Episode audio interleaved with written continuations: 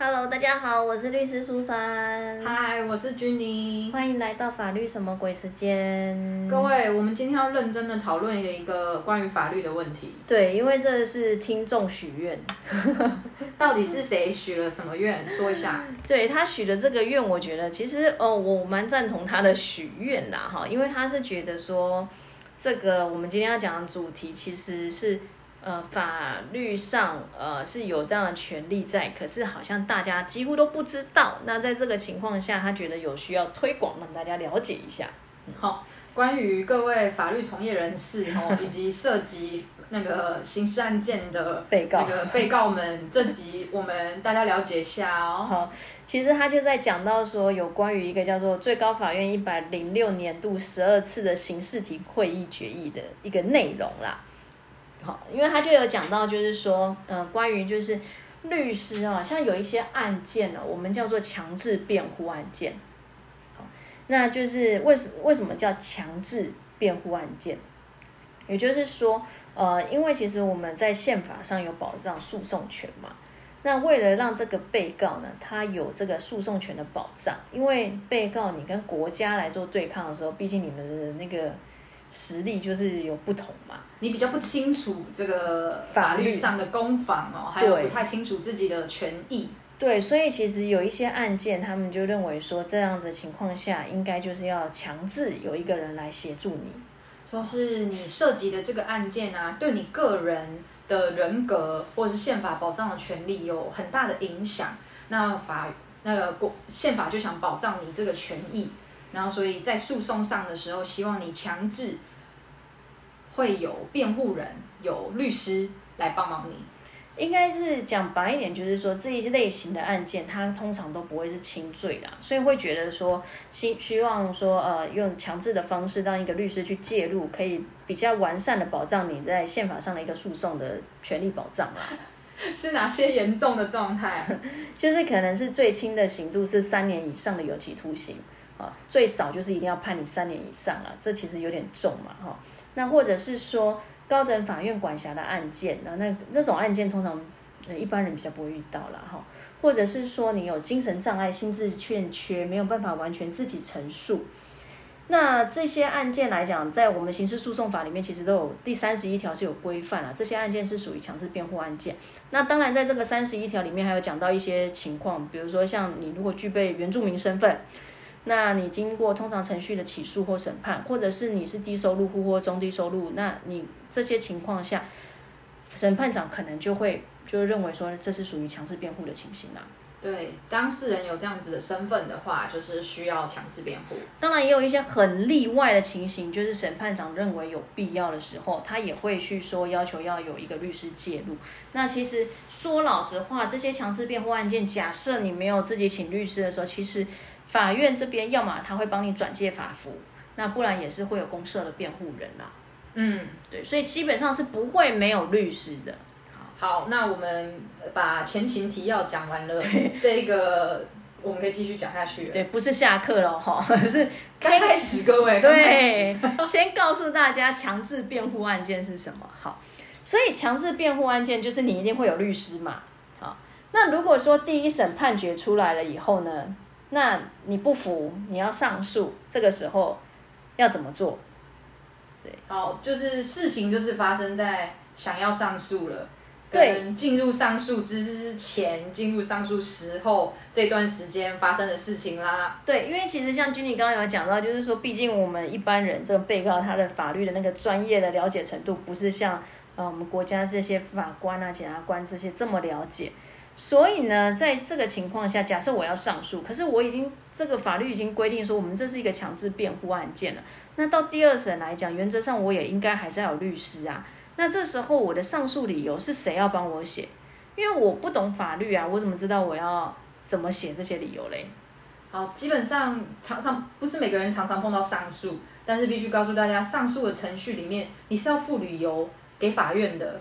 对你不能说我要上诉就这样子，就说报告我要上诉就结束，没有没有没有没有没有，有一些该做的事情，律师会知道，对对对，法院会告诉你该做。对，那其实呢，在这个部分里面呢，这就是涉及到这个决议的内容了哈。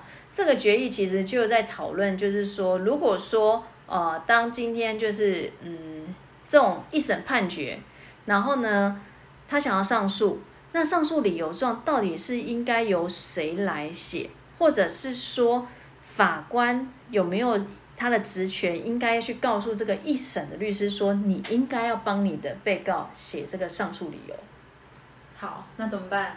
对，因为哦，这又有一个前情提要，就是说，其实啊，过去在最高法院的一些判决里面是有提到，就是说，律师其实原则上为了保障那个当事人的诉讼权啊，这些，其实律师是应该要帮当事人撰写上诉理由啊。呃，各位道长们注意听了，好，听到这句话，道长们就是律师们可能就会不太高兴了。对，居然是有这样子的。对，因为他会认为，就是说，呃，你一个律师的职责，其实应该是到案案件真的脱离原本的省级，进入到下一个省级，也就是说，真正在一审结束，进入到二审以后，你的职权才是真的结束了。所以一审判决下来，那我还可以救济啊，我还可以上诉的时候，所以在这个情况下，他认为这个是职责还没有结束。好，各位神圣的，就是任务还在进行中。对，所以原则上你应该要帮他，就是撰写这个上诉理由啦。好，那过去我有遇过类似这样的事情，但是我遇到这个事情的时候是法服的案件，然后所以其实我有询问过法服基金会，就是说，哎，我案子已经拿到判决书了，我还需要再帮他写上诉理由吗？那其实后来法服他们是告诉我，他们在他们的应行注意事项里面也有讲到，就是说。如果说你收到法院的函文，要求你补正上诉理由的时候，你应该要协助当事人写这个上诉理由状。那只是你可以拿这个书状再向法服这边申请酌增酬金啦。呃，就是法服的辅助哦，确实是做的蛮完整的，对。那个延长的保护也在这里面。对，那说老实话，真的就是做公益，因为你们说什么着真酬金，那酬金好像我没记错，好像两千还是三千而已吧？呃，对啊，不是非常的高。对对对，那真的是就像大家常常会讲，嗯，做公益嘛，对，好。那所以回归到那个判那个决议里面，就在讨论啦，就是说，那到底到底法院要不要跟这个被告讲说，其实你应该要找你一审律师帮你写嘞？那以及就是说，假设他真的第二审没有找律师，那到底谁要帮他写啦？好，简单来讲就是这样。好，所以在决议里面就有三说啦。第一说的说法就是说，其实你二审的法院，你应该要再去帮他指定律师啊，因为你这是强制律师代理的案件嘛。然后呢，你帮他指定以后呢，你还要叫这个律师帮他写上诉理由。嗯哼，对，这是一种解法。对，第二个解法就是说，其实你就是驳回他的上诉。因为你就是没有附上诉理由啊，所以我就直接驳驳掉，我也不进入二审做实体的审查了。上诉不附理由会被驳回哦，各位当事人。对，那第三个说法就是说呢，你法院应该要告诉被告说，其实他可以去找一审的律师帮助他写上诉理由啊。哦，听起来都好像可行呢。对，然后呢，但是这个决议最后的说法呢，他所采的结论就是说，其实就是。我就直接驳掉，我也不需要特别告诉你说，你你可以找你的一审律师帮你写。那你事实上就是没有提出来，你没有在合理的期间提出你的上诉理由，所以其实就可以直接的说他没有合法上诉，就把它驳回了。所以这个无情的，就是结果就是也没有到无情啊，上诉不附理由就是会被驳回。这个强制代理的案件，你要找谁帮你？附上诉理由，你可以回头找你的一审律师啊，你也要记得，也可以找别人。对对对，因为其实我刚刚讲了，因为我们法律是有讲到说，我们律师我们的一个职责的范围，可能要必须要包含到，就是帮你写的这个上诉理由，让你的案件真的完全的移到了第二审。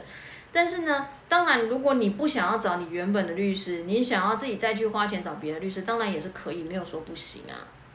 我觉得这个想法对于普通人来说，会有一个不理解的地方是，他们会以为一审判决就判决了，就结束了。其实，在一审判决之后，还有一些后续可能会发生的事情，其实法律关系和法律效果都还在发生当中。那你还是一样需要法律的协助，专业协助的。嗯，是这样说没错。因为其实说老实话，连我自己都会觉得，说我拿到判决书，我的案件就差不多就结束了。结束就结束了吗？分手就分手了吗？没有，各位，人生就是这样，日子还有继续过的。对，所以我我我自己过去也会觉得说啊，二审就不关我的事啊，就是你要去要委任我的话，那当然就关我的事嘛。你不委任我，你要去找别人，那就是别人的事啊。不，你是律师，法院跟法服有告诉你，你必须要帮他写上诉理由。对，我们的职责向来就是，我们应该是说律师是专业人士啊，常常都会被赋予比较高的一个要求，这样。你们有神圣的任务。好，是是是，对，所以其实呢。